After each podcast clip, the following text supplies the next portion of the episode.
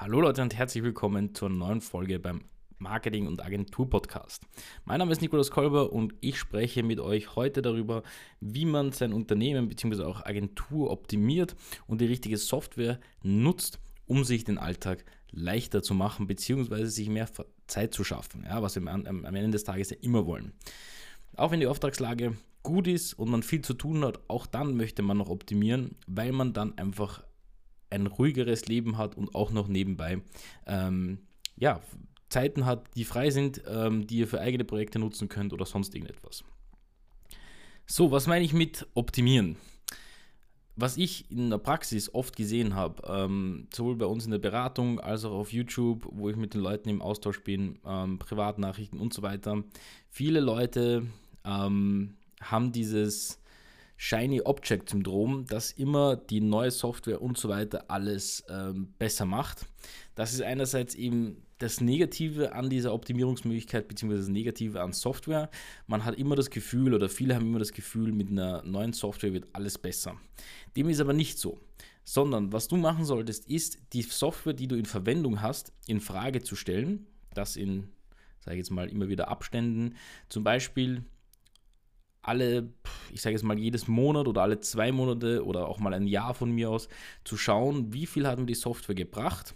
Ja, da könnt ihr auch gleichzeitig so einen Jahres, ähm, Putz machen bei eurer Software. Ich weiß, dass viele da draußen einfach viel zu viel Software haben. Und ich habe es zum Beispiel reduziert auf äh, fünf bis sieben Softwares, glaube ich. Ähm, das geht von Projektmanagement über Rechnungen, über ähm, Productivity, also sprich alles, was mit Produktivität zu tun hat. Ähm, und die nutze ich, weil ich die mit der Zeit auch wirklich immer oft ähm, gegeneinander getestet habe. Was benötige ich in der Agentur? Ja, bei mir persönlich ähm, womit kann ich am besten mit meinen ähm, Leuten in Kontakt treten? Wie ist es am einfachsten, ein Projekt darzustellen, damit auch jeder weiß, in welchen Schritten wir uns befinden und so weiter und so fort. Das heißt, was du machen solltest, ist definitiv dir zu überlegen, was habe ich derzeit für Software, ja, ähm, diese zu hinterfragen und im zweiten Schritt dann, um zu optimieren, auch zu fragen, okay, was fehlt denn noch, beziehungsweise welches Part ähm, geht mir am meisten auf die Nerven und ähm, möchte ich vielleicht durch eine Software ersetzen, die mir die Zeit wieder einspart. Ja, weil man kann natürlich auch gleichzeitig jemanden anstellen oder jemanden nehmen, der das für einen tut, aber es gibt einfach viele Dinge, wo man nicht einen Mitarbeiter direkt anstellen kann dafür. Zum Beispiel bei mir war vor kurzem ähm, habe ich ein Video auch auf YouTube hochgeladen, wenn euch das interessiert, zum Thema papierloses Büro. Ja, ich bin kein Freund von vielen, vielen Ordnern oder alles ausdrucken und alles per Post bekommen oder sonst irgendwas. Ich habe geschaut, dass in 2020 so gut wie nichts in der Agentur ähm, in Papierform äh, an mich kommt, beziehungsweise an uns kommt, sondern dass das alles in irgendeiner Form Hauptsache äh, also so gut wie digital ist. Was hat den Vorteil oder was ist der Vorteil daran? Einerseits, ihr habt es immer griffbereit, ihr findet schneller die Sachen.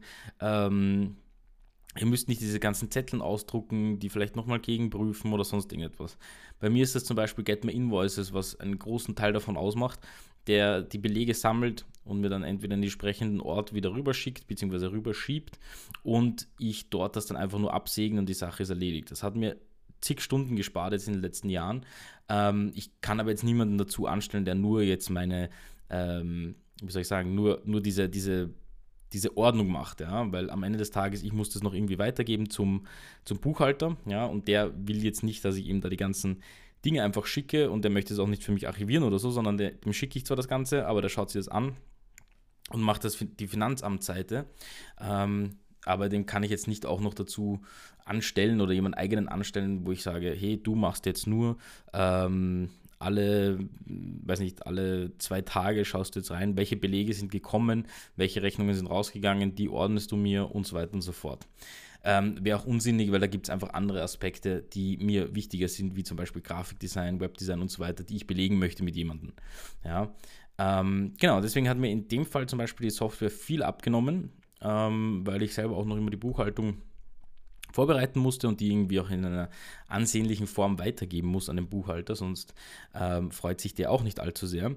Und das ist zum Beispiel so ein Case, ähm, der bei mir auf jeden Fall einen großen Unterschied gemacht hat. Ein zweiter Case ist zum Beispiel, ihr kennt das sicher, dass äh, wenn ihr mit Kunden in Kontakt tretet und fragt, wann haben sie denn Zeit, äh, wann hätten sie denn Zeit und so weiter und so fort, ähm, kommt meist die Antwort, puh, ich werde mich noch bei Ihnen melden. Ähm, Freitag wird es vielleicht gehen zwischen 14 und 17 Uhr. Und das waren schon drei, vier E-Mails einfach zu viel ähm, aus meiner Sicht, die da über den Tisch gelaufen, also übers Internet gelaufen sind in dem Moment, aber an Kommunikation, ja. Und mein Unternehmen hat teilweise irrsinnig viel an Kommunikation gefressen, einfach nur um sich zum Beispiel Termine auszumachen. Was habe ich gemacht? Ich habe mir Shadow Ones, heißt das eine, und das andere heißt Calendly angeschaut ähm, bin jetzt im Endeffekt, weil ich auch schon bei anderen Projekten mit Calendly arbeite, bei Calendly geblieben. Das kostet irgendwie, ich weiß nicht, ich glaube nicht einmal 100 Euro im Jahr. Und ähm, habe mich dazu entschlossen, passt, das nehme ich. Ähm, also dieses Tool nehme ich und schicke jetzt jeden, der einen Termin möchte mit mir, ja, oder einen Termin, wo jemand angerufen werden möchte oder sonstiges, und der kann sich dann aussuchen, ist das per Videochat oder ist das per Telefonat. Und das ist synchronisiert mit meinen internen Kalendern, also sowohl die Firmenkalender als auch meinen privaten Kalender, wenn es darum geht, dass er mit mir spricht. Und ähm, kann sich dann ein Zeitfenster aussuchen zwischen 9 und 17 Uhr generell und in der Zeit checkt er dann noch meinen Kalender gegen, ob da irgendetwas frei ist oder nicht. Ja? Ähm, das Einzige, was ihr machen müsst, ist, ihr müsst euren Kalender nur richtig im Griff haben, so dass sozusagen die freien Spots auch wirklich die freien Spots sind. Ja, aber das ist bei mir so oder so klar, weil ich jeden Tag eigentlich die Dinge eintrage bei mir ähm, oder am Sonntag groß für die Woche, was ansteht und auch jeden Tag noch einmal reinschreibe, welcher Zeitblock ist für was oder für welches Kundenprojekt ähm, geblockt. Ja, und Calendly checkt das in innerhalb Sekunden und ähm, ist dann auch im gleichen Moment ähm, dort nicht mehr belegbar bzw. nicht mehr buchbar. Und dann stellst du auch noch ein, zum Beispiel bei mir, ähm, ich habe ein 30-minütiges Gespräch oder ein 60-minütiges Gespräch, je nachdem. Wenn ich jemanden nur kennenlernen will, dann sind es 30 Minuten. Wenn es darum geht, dass wir vielleicht eine Strategie oder so besprechen, sind es 60. Ähm, genau, und das schicke ich demjenigen dann zu. Der kann sich dann einen Timeslot bei mir einfach einbuchen. Ist es mit Zoom, wird das direkt mit einem Zoom-Link hinterlegt, ja, wo wir dann beide einfach uns per Videochat treffen oder auch ein Telefonat, wo ich dann einfach denjenigen anrufe. Ja, so einfach ist das. Das sind jetzt zum Beispiel zwei Cases, die mir eingefallen sind. Natürlich über Rechnungsprogramme brauche ich nicht reden. Da habe ich Safdesk ähm, in, in ähm, Anwendung.